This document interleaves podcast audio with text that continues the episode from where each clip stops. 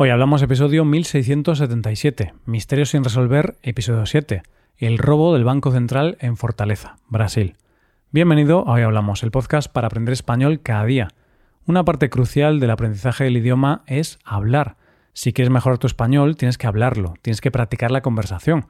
Para ello, puedes tener clases con nuestros profesores Adrián y Paco. Puedes reservar una clase de prueba con alguno de ellos en nuestra web hoyhablamos.com barra clases. Buenas oyente, ¿qué tal? Un robo casi perfecto, en el que robaron 3,5 toneladas de dinero. Casi todos los implicados fueron detenidos, pero la mayoría del dinero no se sabe dónde está. Varias teorías para explicar qué pasó, pero sigue siendo un misterio sin resolver. Hoy hablamos del robo del Banco Central en Fortaleza, Brasil. Todos nosotros, como adultos que somos, tenemos claro lo que está bien y lo que está mal. Puede que en algunas cosas haya zonas grises, pero en otras no. No hay grises, por ejemplo, en el caso de robar. Todos sabemos que está mal. Es algo que nos enseñan desde que somos pequeños. No se puede robar. Es algo que tenemos claro. Pero lo cierto es que sí hay una zona gris en la mayoría de las personas. Ese gris aparece cuando se nos cuenta la historia de Robin Hood o vemos series del estilo La Casa de Papel. Historias donde son gente humilde, gente normal, que roba a los que consideramos poderosos o gente que consigue robar en lugares prácticamente imposibles. La realidad es que en muchos casos no vemos el delito igual. En estos casos nos aproximamos a la zona gris del bien y el mal. Pues bien, hoy nosotros, en este episodio del tema del mes, vamos a hablar de uno de los mayores robos de la historia. ¿Cuál es? El robo del Banco Central en Fortaleza, en Brasil. Lo primero de todo vamos a hacer un resumen muy rápido de lo que pasó para que todos sepamos de qué estamos hablando.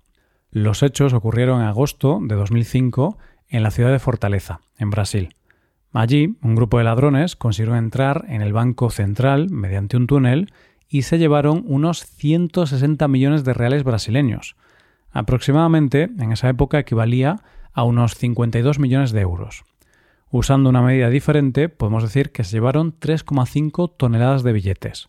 Lo cierto es que se atraparon a la mayoría de los ladrones y se recuperó gran parte del dinero.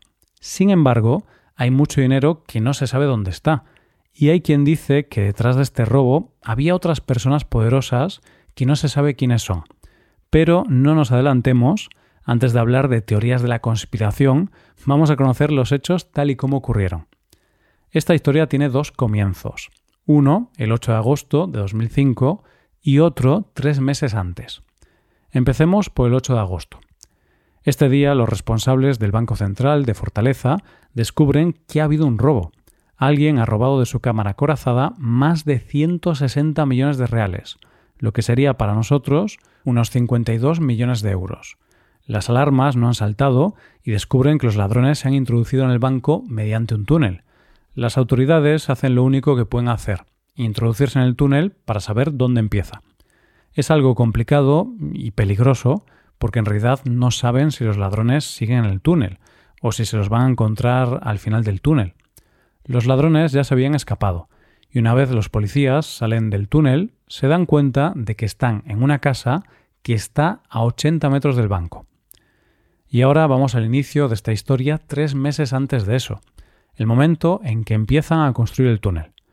Lo primero que hicieron los ladrones fue buscar el lugar ideal para hacer ese túnel, que tenía que estar relativamente cerca del banco.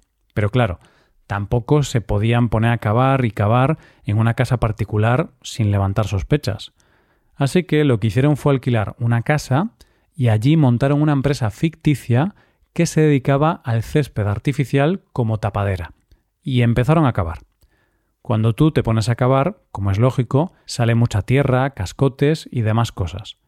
En un principio, y debido a que tenían la tapadera de la empresa de césped artificial, sacaban cada día en una furgoneta los sacos de escombro. Pero claro, llegado un punto, estaba empezando a ser sospechoso, por lo que decidieron ir acumulando los sacos con escombros dentro de la casa.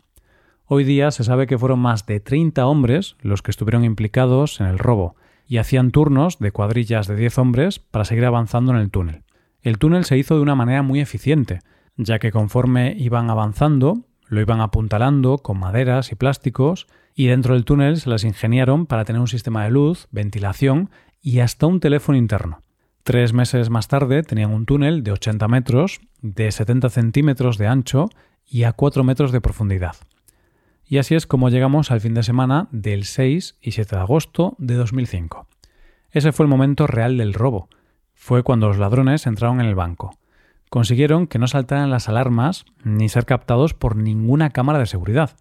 Este hecho de que no saltaran las alarmas siempre hizo sospechar a los investigadores de que los ladrones tuvieron ayuda desde dentro para poder realizar el robo.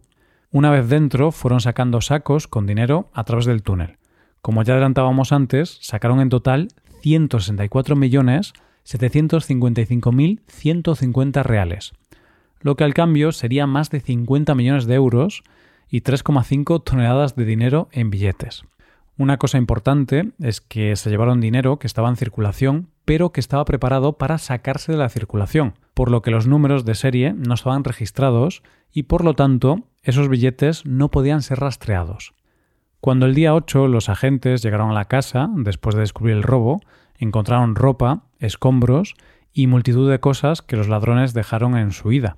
Eso sí, habían llenado todas las superficies de un polvo blanco que hacía más complicada la obtención de huellas dactilares. Los ladrones salieron de la propiedad con el dinero en furgonetas, que más tarde fueron abandonadas. Cada uno de los miembros de la banda se fue con su dinero y se separaron. ¿Por dónde empezó la investigación? Dicen las personas implicadas en dicha investigación que la clave es que tuvieron diferentes ángulos de investigación. En primer lugar, tenían sospechas de ciertos delincuentes conocidos que serían compatibles con este tipo de robo. Y en segundo lugar, los policías que investigaban decidieron buscar en la basura de la casa para ver si había alguna pista. Y una de las cosas que encontraron fue una tarjeta de prepago que fue la clave para iniciar la investigación. Así que, teniendo en cuenta esta tarjeta y las sospechas que tenían, establecieron que los implicados se dividían en tres bandas, dos de Sao Paulo y una local, de Ceará. El caso es que los ladrones empezaron a cometer errores, que fueron sobre todo compras ostentosas. Era mucho dinero, y no debían hacer compras fuertes, pero sabían que tenían que invertir ese dinero en comprar propiedades o activos con valor para dejar de tener el dinero robado en sus manos. Vamos, lo que de toda la vida se ha conocido como lavar dinero. Es por eso que muchos de ellos lo invirtieron en comprar propiedades y coches. Pero claro, lavar dinero de forma que no levante sospechas es todo un arte. Y en este caso parece que los ladrones no eran precisamente el Pablo Picasso del lavado de dinero. Seguramente les hubiera sido útil a estos ladrones haber visto la serie La Casa de Papel, pero lamentablemente para ellos la serie se publicó muchos años más tarde de su robo. Por ejemplo, una de las pistas más fuertes que les hizo dar con muchos miembros de la banda fue cuando uno de ellos compró 10 coches a la vez, lo que hizo que la policía sospechara. Además, lo pillaron infraganti cuando transportaba esos coches en un camión. Y como diría el narcotraficante Pablo Escobar, esa persona era un sapo, es decir, un soplón.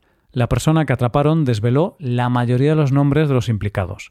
Poco a poco, y después de mucho tiempo de investigación, fueron cayendo uno a uno la mayoría de los implicados en el robo, sobre todo los más importantes. Se sabe que hubo unas 36 personas involucradas en el robo y 26 de ellas acabaron detenidas. Pero esta historia cuenta lo que no nos cuentan las películas de robos. Nos cuenta qué pasa después de robar ese dinero y huir. En este caso, vivir con esa cantidad de dinero en el Brasil de esa época no era sencillo.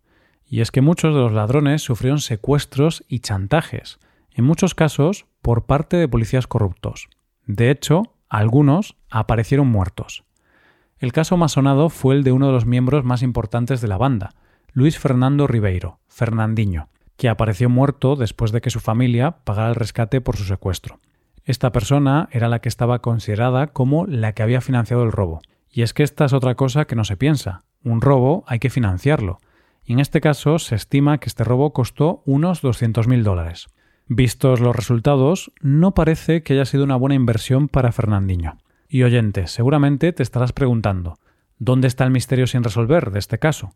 Bueno, la realidad es que en este caso sí que encontraron a muchos de los culpables, y no hay tanto misterio, pero aún así hay dos detalles relevantes y sin resolver. Por un lado, la policía, a pesar de supuestamente haber detenido a todos los miembros de la banda, solo pudieron recuperar un tercio del dinero robado. El resto no se sabe dónde está. Asumiendo que una parte la pudieron gastar, es mucho el dinero del que no se sabe su paradero. El otro gran misterio es que siempre se ha creído que hay gente implicada que no se ha detenido. Por un lado, se sabe que tuvieron que tener ayuda desde dentro, pero nunca se supo quién o quiénes eran estas personas. Y además se piensa que quizá los autores intelectuales del robo eran personas más poderosas que nunca se supo quiénes eran, y desde luego nunca se vieron amenazadas. Pero bueno, esto ya son especulaciones y no hay pruebas para demostrarlo. Así que, ya ves, oyente, a pesar de que los culpables hayan sido atrapados, existe la duda de si realmente esos son todos los implicados o hay alguien más. Puede que el dinero desaparecido esté con los verdaderos ideólogos de este robo.